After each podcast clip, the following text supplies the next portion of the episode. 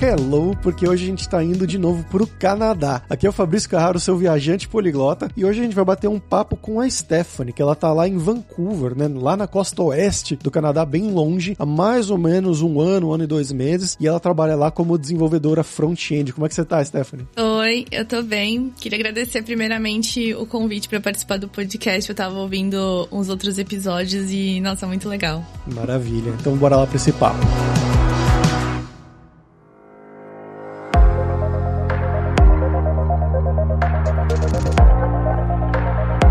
Stephanie, pra gente começar aqui, eu quero fazer a pergunta que eu faço para todo mundo, né? Que é, quem é você? De onde que você é no Brasil? O que, que você estudou na sua vida? O que, que você fez de trabalho, né? Um passo a passo até você chegar aí no Canadá. Tá, perfeito. Então, eu sou natural de Santos, no litoral de São Paulo. Morei minha vida toda, né, em São Vicente, estudei em Santos. Minha faculdade foi a FATEC, eu fiz análise e desenvolvimento de sistemas. A FATEC eu acho que só tem em São Paulo, ela é a faculdade de tecnologia, né? Então é bem focado em cursos cursos para essa área. Eu fiz análise e desenvolvimento de sistemas, que é um curso de tecnólogo que durou três anos. E eu sempre gostei de computadores e tudo mais. Então, quando era criança, eu sempre queria videogame, eu sempre queria aqueles laptops lá que tinha um joguinho, sabe? Que não tinha nem uma tela direita, era uma telinha minúscula com o jogo da cobrinha, sabe? Então, esses eram meus passatempos quando era criança. Então, eu sempre fui muito ligada com tecnologia. E eu sabia que eu queria trabalhar com isso. E aí, também, muito por causa de videogame e tudo mais, eu achava que eu seria desenvolvedora de jogos. Então, eu entrei na faculdade com isso na minha, minha cabeça. E então, eu entrei na FATEC, fiz o meu curso. E a FATEC, ela tinha um convênio, né, com a IBM, que me deu uma oportunidade de estágio lá. Só que eu não estagiei em desenvolvimento lá, eu estagiei em teste de software. Eu, pra ser bem sincera, não gostei de testes, que era uma coisa bem manual, aquele cargo. Mas assim, não era nada automatizado era só você ficar testando as telas e tirar print, sabe? Então, para mim não era uma coisa interessante, mas foi bom para eu entrar no mercado de trabalho e conhecer o esquema de, de trabalho de organização. Era praticamente um Scrum, né? Que a gente fazia. Então, você trabalhar com PO, você trabalhar com os desenvolvedores também, então com várias competências diferentes. Então, para isso foi interessante entender um pouquinho mais de planejamento,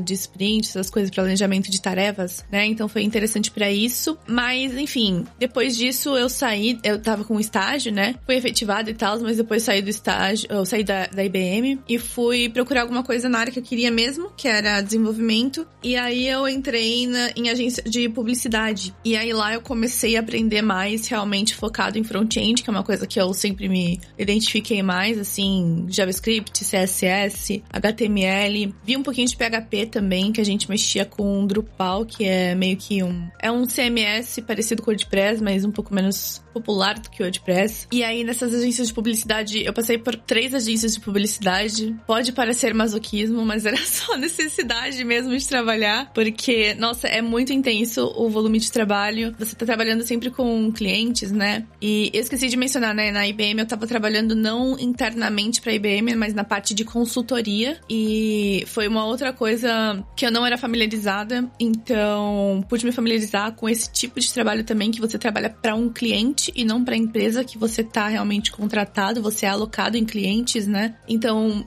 tive familiaridade com esse tipo de, de coisa também. E aí nas agências de publicidade você também tá realmente desenvolvendo para cliente também. Você precisa entregar o site, você precisa entregar a página. Black Friday nem se fala que a gente ficava lá até meia-noite para virar o site, né? Nossa, é intenso. Mas depois disso eu tive uma oportunidade numa empresa que era mais pro ramo da medicina, que eles faziam um software de gerenciamento de laudos e tal. Então lá eu pude desenvolver mais minhas habilidades, né, com front-end de, desenvolvimento de software interno mesmo para a empresa. Então foi mais interessante para mim, porque você participava do ciclo de vida do produto, sabe, das evoluções, das features que entravam. Não era uma coisa tão estática como só deployar site para vários clientes e tal. Tive um pouquinho de contato com C Sharp lá. Foi interessante para aprender e tudo mais. E aí, isso em 2019, né? Acho que é bom fazer uma timeline. Eu entrei na faculdade em 2013, me formei em 2016, mas eu tava trabalhando já desde 2013 2013 também, meu primeiro emprego, assim, não foi nem o, o da IBM, eu era era, o título era técnico de informática num escritório de contabilidade lá no centro de São Vicente, mas assim, eu só trocava folha de impressora, servia café, assim, literalmente era isso.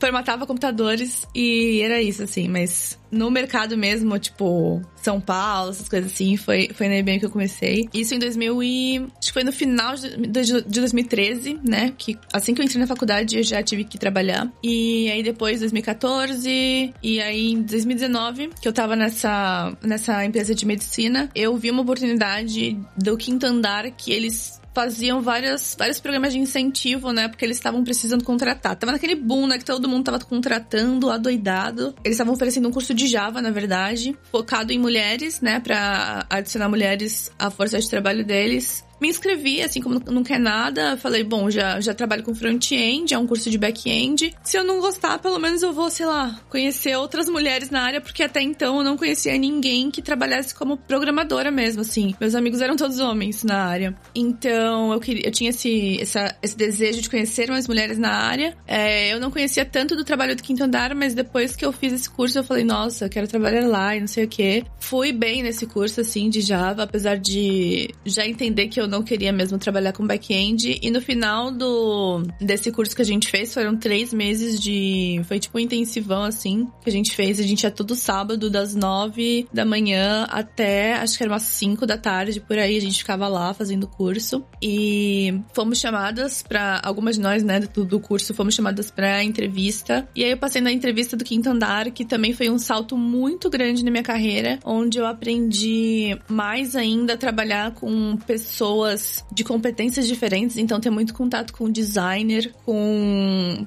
gerente de produto, sabe, tech lead, era uma estrutura bem maior, porque as empresas que eu trabalhei antes, elas eram assim, máximo de 50 funcionários, sem contar com a IBM, né, que é outra coisa, mas as agências de publicidade, né, até essa empresa de software também que eu trabalhei era bem pequena, então no quinto andar foi uma coisa completamente diferente, e eu tive essa perspectiva de como seria trabalhar em startups, assim, esses unicórnios, né, que tava bombando. Então, tipo, era Quinto Andar, Nubank, essas empresas, assim, mais famosinhas, digamos, nesse circuito de São Paulo. De que ano a que ano você trabalhou no Quinto Andar? No Quinto Andar eu entrei em 2000, no finalzinho de 2019, foi dezembro de 2019, e trabalhei até junho de 2021. Eu fiquei quase dois anos lá. Você conheceu o Raul Kist? Conheci, conheci. Sim, que é. toma chimarrão o tempo inteiro.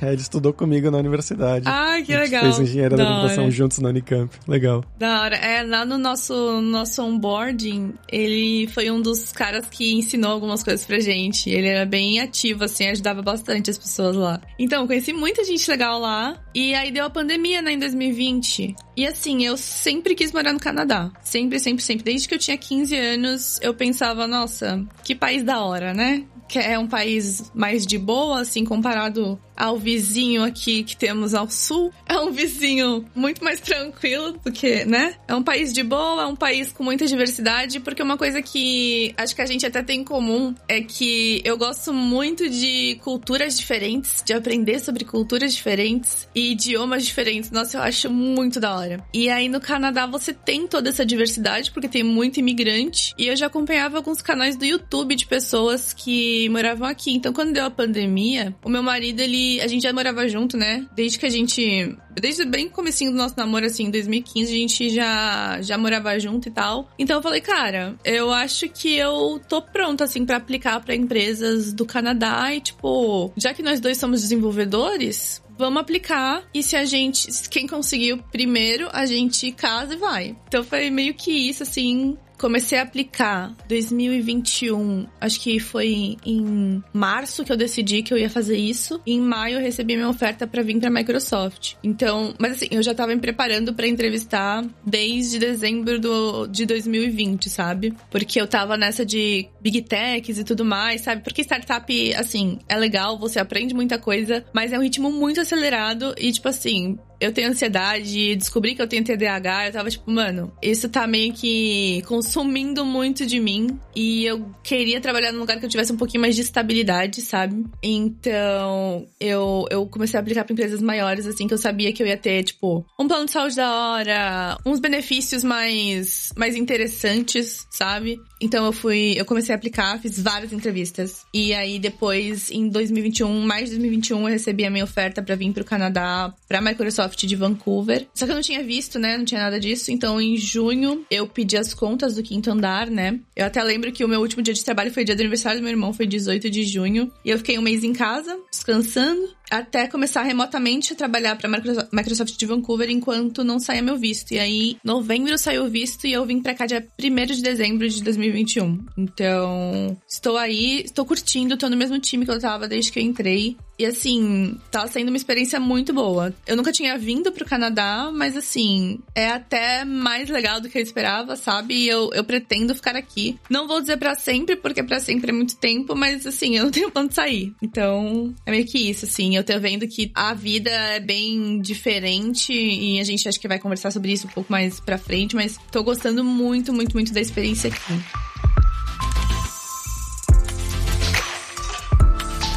E você falou que você começou a se preparar para trabalhar nessas big techs, né? Como você se preparou? Você estudou algoritmo, alguma coisa nesse sentido? Então, como me formei em 2016, e eu, assim, vou te dizer que eu não me formei como a melhor aluna da sala. Eu não era pior, mas eu não era melhor, assim, bem mediana. Então eu não lembrava muita coisa, né? Que cai nessas entrevistas, tipo estrutura de dados e tudo mais. E assim, essas empresas grandes, geralmente elas abrem vagas genéricas, né? E fazem os processos voltados para conhecimentos gerais de ciência da computação. Então, você precisa ter uma boa base de estrutura de dados, principalmente. E eles estavam pedindo muito arquitetura de design de sistemas, né? Então, é uma coisa que eu também não tinha muito, muita proficiência, porque eu nunca fui back-end, nunca fui de infra. Então, pelo menos um, um conhecimento geral eu tinha que ter. Eu comecei a me tocar disso porque em 2019, né? Quando eu tava nesse nesse processo do quinto andar, na verdade, eu também tinha sido chamada para uma entrevista da Amazon. E a entrevista da Amazon me deu aquele soco da realidade de que, tipo, as coisas não seriam fáceis. Então eu percebi que coisas diferentes eram cobradas nesse tipo de lugar. Até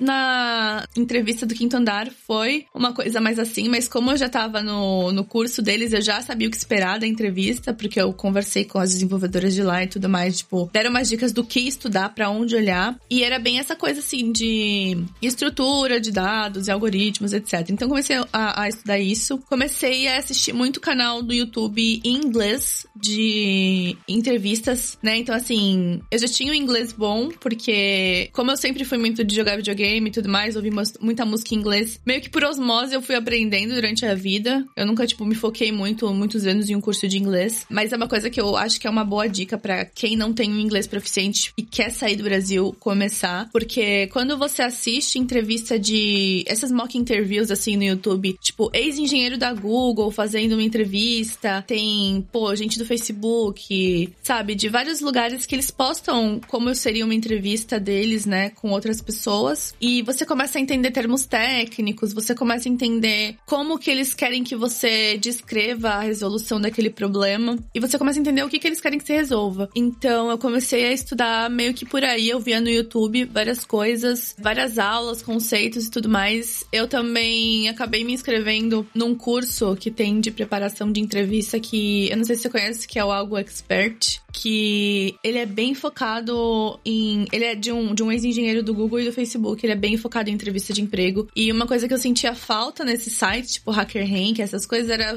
uma solução viável em JavaScript. Porque é a minha linguagem, né? É que eu trabalho. E eu via tudo muito em C, muito em Java e tudo mais. E eu ficava tipo, tá, beleza, mas como é que eu vou fazer isso em JavaScript? Porque eram umas coisas que o JavaScript, ele é, é, é, uma linguagem que é um pouco diferente, assim, digamos assim, do a estrutura, essas coisas assim. E até umas regras que você tem em Java e tudo mais, você não tem em JavaScript. E aí você... Eu queria saber explicar essas diferenças, sabe? Por que, que em JavaScript é diferente. Então lá eu achei essas coisas. Ele tem vários exemplos em JavaScript. Eu acho que os exemplos de JavaScript do HackerRank, por exemplo, são muito complicados. Tipo, não precisa estudar aquilo. Então, esse site me ajudou bastante também. Foi meio caro, né? Porque é dólar e a gente tá... Eu tava morando no Brasil, numa época que o dólar tava chegando a 5 reais. Eu acho que ele não saiu ainda desse. Não, continua firme e forte lá. É, então. Mas assim, foi um investimento que deu muito certo. E, enfim, também fazendo entrevista e não passando, né? Recebendo vários nãos. Tipo, eu fiz entrevista com o Uber lá do Brasil mesmo, fiz entrevista com a Amazon do Brasil duas vezes, fiz entrevista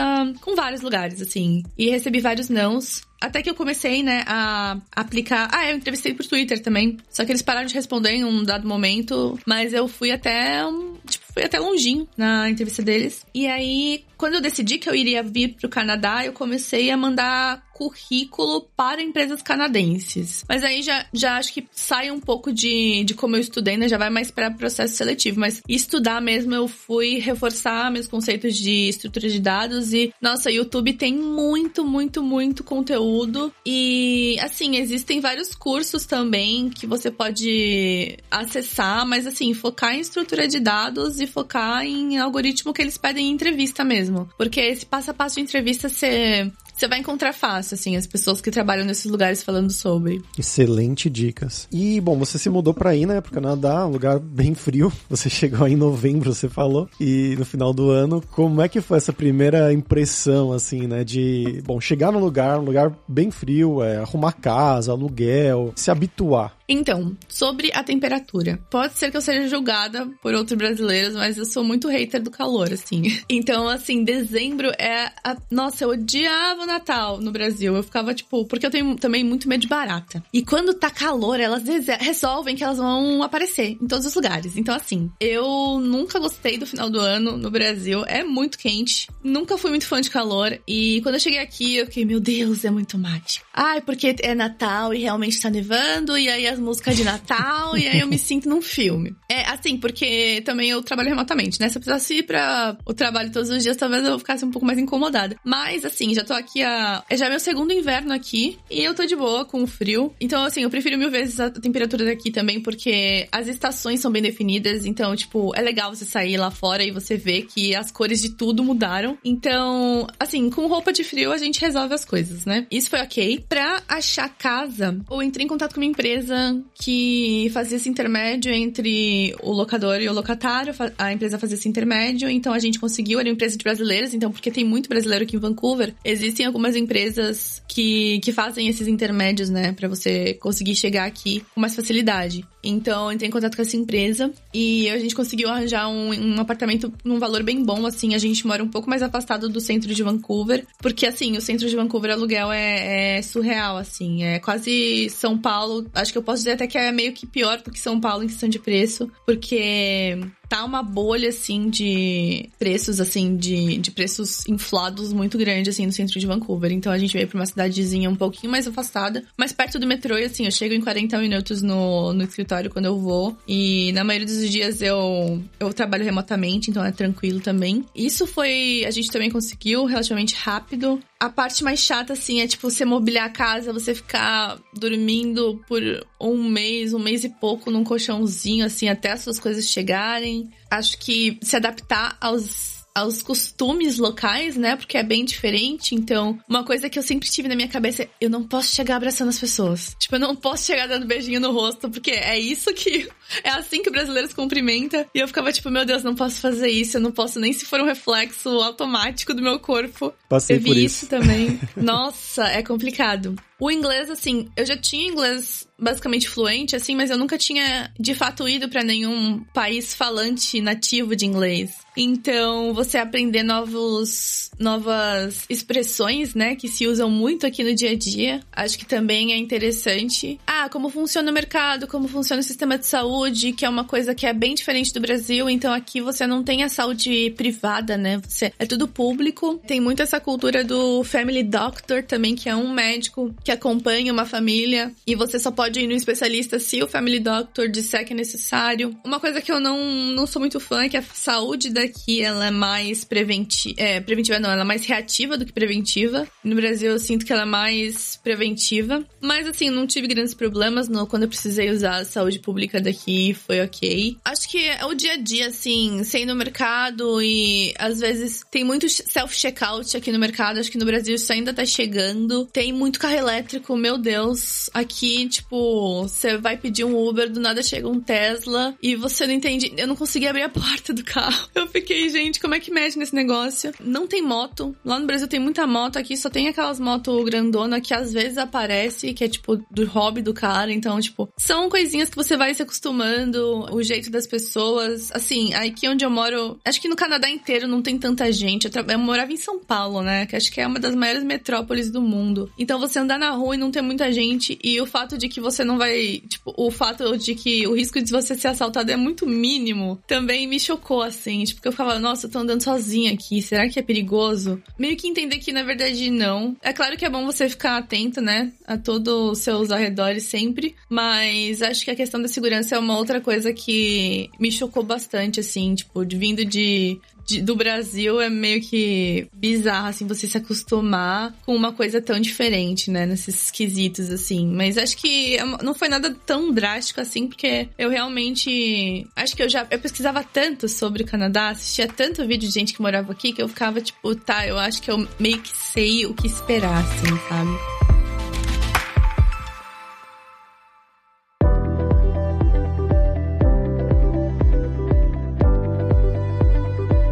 Bom, quando a mudança aconteceu, né, você foi começar já a trabalhar lá na, na, Microsoft, mas você falou que você faz remoto, né? Então, esse tempo todo ainda era pandemia, assim, né? Meio que um finalzinho, mas não tanto, assim, da pandemia, quando você foi para aí. Como é que foi essa questão, né, de quando você chegou aí? Você chegou, ficou no apartamento, mas você tinha que ir às vezes pro escritório, ou e até hoje, na verdade, como que é isso? Ou nunca? Então, não é obrigatório ir pro escritório, mas eu vou porque, assim, durante a pandemia, pandemia, eu já não era uma pessoa tão extrovertida assim. E durante a pandemia, eu me isolei totalmente. Então, eu senti que eu tava perdendo esse negócio da socialização com outras pessoas. Eu ficava assim. Eu tenho meu marido hoje, que é, tipo, meu melhor amigo, mas eu ficava pensando, beleza, e aí eu vou depender dele para sempre, vou e tipo para socializar para sempre, sabe? Então eu ficava tipo, não, eu preciso me colocar nesse ambiente para eu também fazer novos amigos e pra gente também ter a nossa individualidade, né? Porque acho que é importante no relacionamento, principalmente quando você tem esse desafio de você tá morando fora, de você tá morando junto assim também com a pessoa, você ter esse espaço para individualidade, né, das duas pessoas. Então eu falo para ele, ah, faz os seus rolês aí, eu faço os meus, a gente tem nossos círculos de amigos que eu acho que é saudável um relacionamento, né? Então, eu decidi mesmo ir pro escritório algumas vezes, eu não vou sempre. Eu tento ir duas vezes por semana, mas não é obrigatório. Eu só tento ir mesmo porque eu acho que é bom. Eu acho que eu rendo às vezes um pouquinho mais no escritório do que em casa, porque assim, é muito difícil não atender ao chamado do meu sofá. E lá também tem umas coisinhas de graça.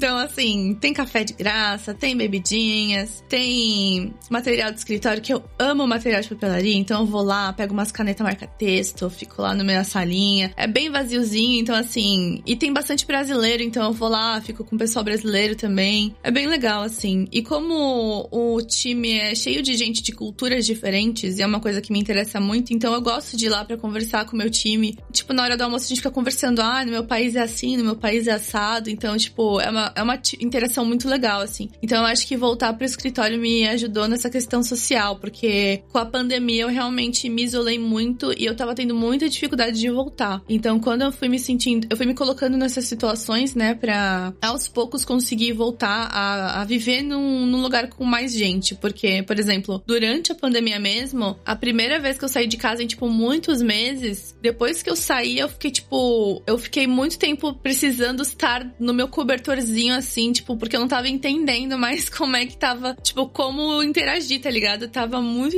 A pandemia, ela realmente me pegou assim muito muito intensamente nesse quesito social, então eu precisei me colocar nessa situação. Mas a Microsoft ela não obriga ninguém a trabalhar do escritório, só que é, para atrair mais pessoas para o escritório também eles colocam umas atividades lá às vezes. E as atividades são legais assim, e assim, sempre que tem comida de graça eu tô lá, então é justo. É isso. É. Sim. O escritório é daqueles é, chiquetosos, com escorregador e tudo mais, ou não é bem assim? Ah, Ah, não, não, não tem escorregador, mas assim, tem pibolim pra jogar lá, tem uma mesa de tênis de mesa, tem uma sala de meditação, deixa eu ver o que mais. Não tem, não tem tanta coisa assim, tem um cafezinho lá dentro. As frutas de lá são maravilhosas, então dica, né, se a galera quiser umas frutas frescas, pegar lá no escritório, porque é melhor do que a do mercado ser sincera. Tem alguns atrativos, assim, tipo, os ambientes. E a cidade é bem bonita, então você olha pra janela e você vê lá o centro de Vancouver e tal. É bonito e tem vários restaurantes próximos. Assim, não tem essas coisas mirabolantes, mas tem um espacinho lá que eles chamam de garagem, que tem várias impressoras 3D pra pessoal fazer projetos. Tem vários, vários negocinhos, assim, tem uns fliperamas, essas coisas assim. Nada muito grande, mas é um espacinho legal para você experimentar tecnologias diferentes também, sabe? Então, é um escritório que eu acho legal, mas não é cheio de coisas mirabolantes, assim, acho que é ok. E como é que é a sua relação com os seus pares aí? Você falou que tem pessoal do mundo inteiro, né? Como que é comparando com o que era o dia a dia de uma empresa no Brasil com a Microsoft aí, tipo, mais americana não poderia ser? Então, meu time, meu time mais perto de mim tem muita gente dos Estados Unidos, então a gente tá mais remoto, mas a organização, né, que gente diz, que é o pessoal que trabalha no mesmo produto. Tem muita gente em Vancouver também, então, cara, é muito legal. Tem gente que. Vou falar um exemplo, né? O pessoal que. Meu, meu círculo de, de pessoas mais próximas que eu, que eu vou almoçar todos os dias. Tem gente da Coreia, tem gente da Índia, tem gente do Paquistão, tem gente do Senegal. Nossa, tem gente do mundo inteiro, tem outros brasileiros também. Tem bastante chinês também. Então, assim, é muito legal. É muito legal. Todos estão no, aqui no Canadá. O motivo para minha relocação, o pessoal deve estar tá achando assim: ah, mas trabalha remoto, então por que, que você foi pro Canadá? É porque a gente precisava ter essa time zone parecida para trabalhar com o nosso time, né? Então,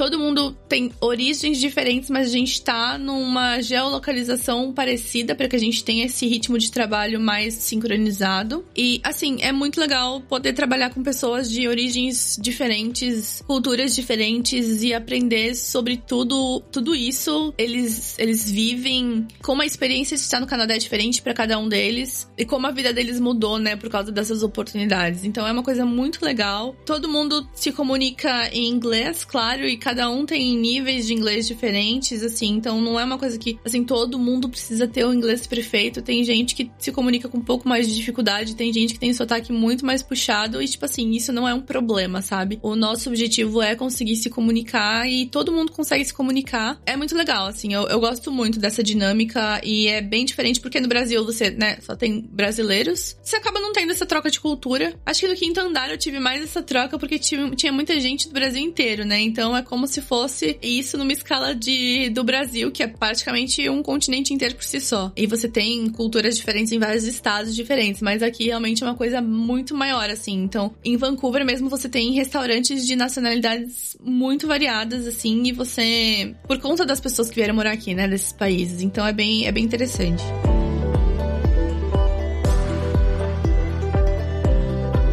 Stephanie, agora vamos falar sobre dinheiro, que é uma, um momento do programa que o pessoal gosta bastante, o pessoal se interessa muito, quem tá indo pra fora, né? Então, na, na sua visão, né, você já tinha uma certa experiência no Brasil, quando você começou a se aplicar para fora e tudo mais, mas como você vê que aí no, no Canadá, né, pelo menos nessa região de Vancouver, que seria mais ou menos, assim, umas faixas salariais de júnior, pleno e sênior, aproximado, claro, e também a questão do, do custo de vida, né, o que, que é caro aí, né, aluguel, comida, o que, que é barato, só sobra dinheiro no final do mês? Como que funciona toda essa questão financeira? Tá, então sobre salários, vale ressaltar que é diferente em Big Tech do que em empresas em menor escala. Então, empresas menores elas vão pagar um pouquinho abaixo e as Big Techs elas vão oferecer obviamente mais porque elas têm dinheiro, basicamente isso. Então, assim, eu diria que para um júnior, assim, iria começar nos, não sei, uns 70 mil por aí, por ano, né? Porque aqui, é, é, aqui eles falam por ano. Então, então, uns 70 mil por ano, podendo ir até uns 80, 90, alguma coisa assim. Vim pra cá como pleno, né? Era SWE2 e fui promovida pra banda seguinte ainda. Ainda em SWE2, mas uma banda mais alta. E, e meu próximo passo é ser senior. Então, aí o salário já passa de, tipo, 120 por aí por ano. Mas outras empresas pagam, assim, salários diferentes. E isso no Canadá, né? Nos Estados Unidos é bem diferente.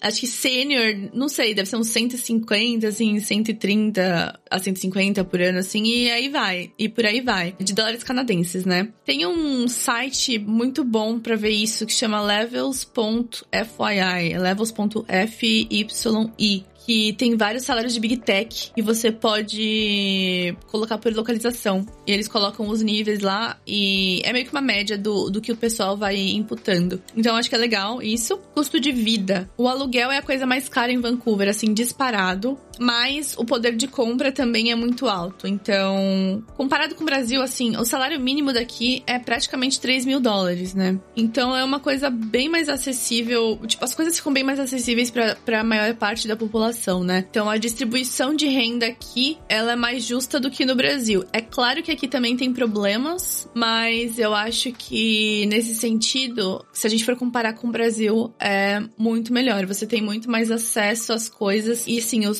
salário de um desenvolvedor de software não vai ser tão discrepante do que um salário de, sei lá, um caixa de supermercado. Tipo, a gente vai poder frequentar os mesmos lugares, sabe? Não vai ser uma coisa de, tipo, de eu ter um estilo de vida muito diferente que nem é no Brasil, que as outras profissões são mega desvalorizadas, sabe? Então, aqui eu acho que a força de trabalho é mais valorizada. No Canadá, em geral, você tem faixas salariais diferentes por província, né? O salário mínimo é diferente por província e as, os impostos também são diferentes diferentes por províncias. Então aqui você também paga muito imposto, mas você consegue ver que o imposto tá sendo injetado novamente na cidade. Então as coisas aqui sempre estão sendo renovadas se precisam. Você tem uma cidade, num geral, mais limpa. O centro de Vancouver é um pouquinho mais sujo porque tem mais morador de rua lá também, que é um problema social que existe aqui. Então também tem essas questões aqui. É claro que assim, não é nada comparado a o que você tem em São Paulo, né? Que São Paulo acho que é a cidade inteira nos últimos anos assim. E acho que no Rio de Janeiro também foi decaindo bastante esse quesito. Tem muita gente morando na rua, infelizmente. É, aqui em Vancouver você também tem morador de rua, mas é bem menos. E você tem acesso às coisas, sabe? Eu acho que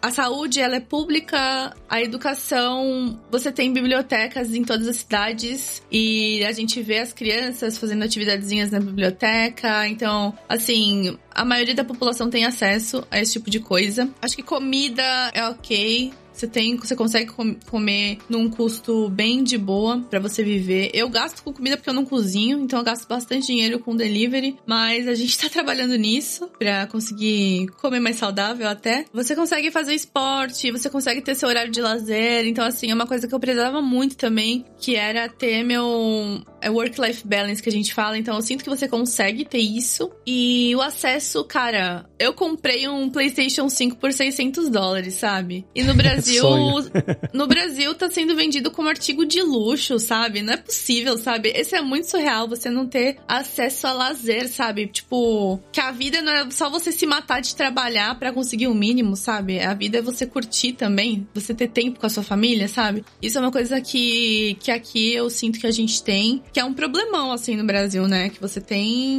uma distribuição de renda ridícula, assim. As pessoas não são, não estão sendo valorizadas e, tipo, é complicado, é complicado. Mas eu sinto que, que você tem acesso a muito mais coisas, assim, aqui. E você me deixou curioso uma coisa. Você falou que você e o seu marido, né, eles, vocês iam cada um buscar o seu, né, como desenvolvedor, desenvolvedora aí no Canadá. Quem conseguisse ia primeiro. Então você conseguiu primeiro e ele meio que foi na sua aba. Exatamente. Então eu recebi uma oferta de emprego e ele conseguiu o visto porque a gente estava casado, basicamente. A gente falou, assim que eu consegui a vaga de emprego, a gente marcou o casamento no cartório. E ele veio na minha aba, sim, mas ele já tinha feito uma entrevista, ele conseguiu uma vaga remota pra empresa dos Estados Unidos. Então ele estava ganhando em dólar também quando a gente veio pra cá. Então a gente tava dividindo as coisas meio que metade metade, né? Mas a, as, todas as coisas de visto e tudo mais foi ele sendo. É até engraçado o termo que eles usam, né? Eles estavam. Eu estou sendo a patrocinadora dele aqui no Canadá.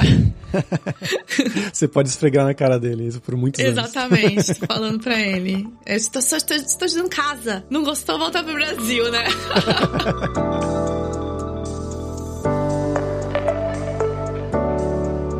E, Stephanie, agora, pra gente terminar o programa, agora é a hora do perrengue, que é quando a gente pede pros nossos convidados contarem histórias engraçadas, gafes, micos, coisas que tenham acontecido com você esse tempo todo aí no Canadá. Eu tenho um grande mico. Cara, então, aqui no Canadá, o crime ele é diferenciado, né? Então, assim, tem muito. Eles pegam, sei lá, de onde pegaram meu celular, que aí me ligaram para dar um golpe. E, tipo assim, como a gente tava na hora da. na época da pandemia, você é esperado que o governo talvez te ligue para pedir para que você faça um isolamento, alguma coisa assim, de, depois que você chegou. Então, assim, me ligaram falando que era do governo. Eu, desesperada, achei que era verdade. E começaram a falar, não, porque o seu nome está envolvido com tráfico de drogas. E não, porque a gente viu aqui registros de cocaína e metanfetamina, não sei o que. Eu comecei a ficar desesperada. Porque eu fui pegando susto, né? Tipo. Só que aí depois. Descobriram? É. Não, eu fiquei tipo, mano, eu não tô. Aí, depois de uns 5 minutos de desespero, e eu falando pra mulher que, tipo, era impossível, ela começou a pedir dados. E aí eu fiquei ligada. Eu falei, tá, eles não deveriam pedir. Ele não tem nada a ver o quanto eu tenho na minha conta pro que essa mulher tá falando. Aí eu, tipo, desliguei. Mas foi um, um momento que eu fiquei, mano, não acredito que eu saí do Brasil pra receber um golpe aqui no Canadá, sabe?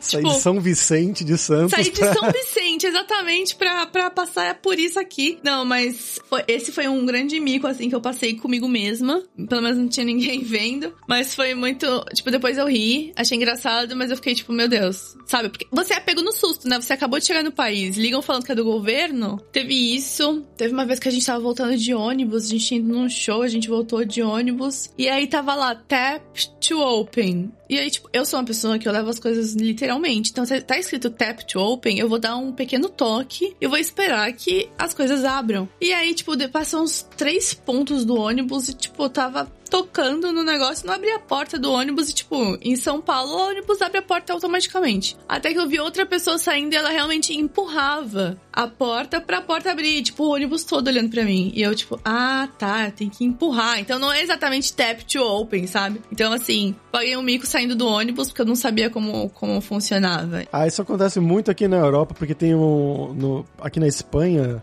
acho que em vários lugares da Europa, na verdade, o metrô ele tem um botãozinho que você tem que apertar. Só que no Brasil ele abre naturalmente, né? Em todas as é. estações, é. independente aqui se você também. aperta ou não. É. Então, já vejo, eu vejo direto, assim, pessoal geralmente sul-americano que tá no metrô e aí chega na estação, para e a pessoa fica parada na frente da porta, igual um tonto, assim, esperando Nossa. a porta abrir. E ela fica meio desesperada, né? Mas é, é, bem comum. Experiência do usuário um pouco complicada isso daí. Realmente. Fazer as coisas mais fáceis.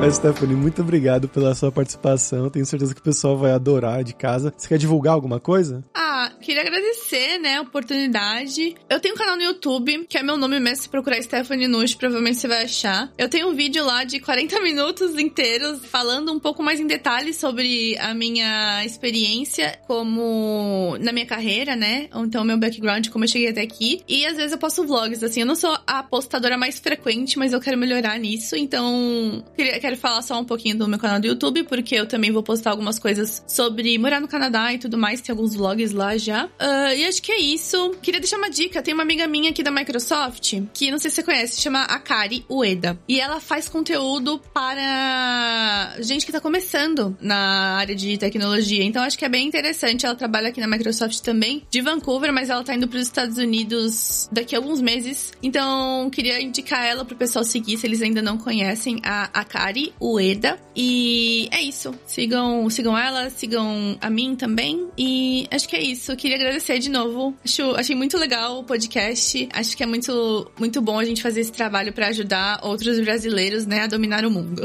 É, com certeza. Obrigadão, Stephanie. E como sempre, os links que a Stephanie recomendou aqui vão estar tá lá na descrição desse episódio em devsemfronteiras.tech.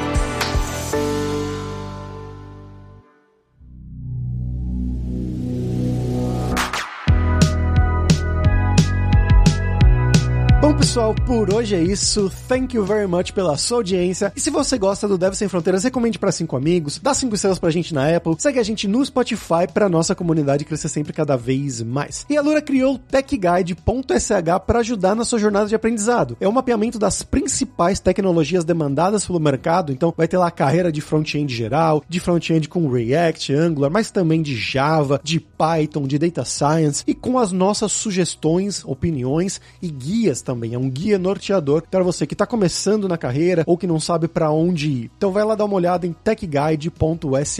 E a gente tem também os 7 Days of Code, que são 7 dias de desafios totalmente grátis em diversas linguagens de programação, para você botar a mão na massa e praticar o que você estiver aprendendo, seja com os cursos da Alura ou em qualquer outro lugar. Então vai lá se desafiar em 7daysofcode.io. E não deixe de conhecer a Alura Língua para você reforçar o seu inglês e seu espanhol e dar aquela força, tanto no seu currículo quanto na sua vida profissional, que foi algo que a Stephanie destacou muito bem, né, de que ela já falava inglês e de como ela usou para aprender inglês, né, com músicas, com filmes, não só isso, é claro, mas se você estiver pensando em trabalhar para fora ou então de se mudar para um outro país, os cursos da Alura Língua vão te ajudar muito com isso, seja os cursos regulares, mas também o curso Inglês para Dev, especializado em entrevista de emprego, reuniões de trabalho, leitura de documentação e essas coisas. E só lembrando que o ouvinte do Dev Sem Fronteiras tem 10% de desconto em todos os planos. Então vai lá em aluralingua.com.br barra promoção, barra Dev Sem Fronteiras e comece a estudar com a gente hoje mesmo. Além também, é claro, da alura.com.br que tem mais de 1.400 cursos de tecnologia, principalmente na área de programação, que é a área da Stephanie, e a área dela mais de front-end, que ela mencionou, né? Então vai ter aí a formação completa de front-end, mais geralzão, né? O básico de HTML, CSS, depois com JavaScript, depois você vai poder ir para React com JavaScript, React com TypeScript, ou talvez Angular, Vue, qualquer coisa que você quiser, com certeza vai ter o curso para você. Então, pessoal, até a próxima quarta-feira com uma nova aventura em um novo país. Tchau, tchau.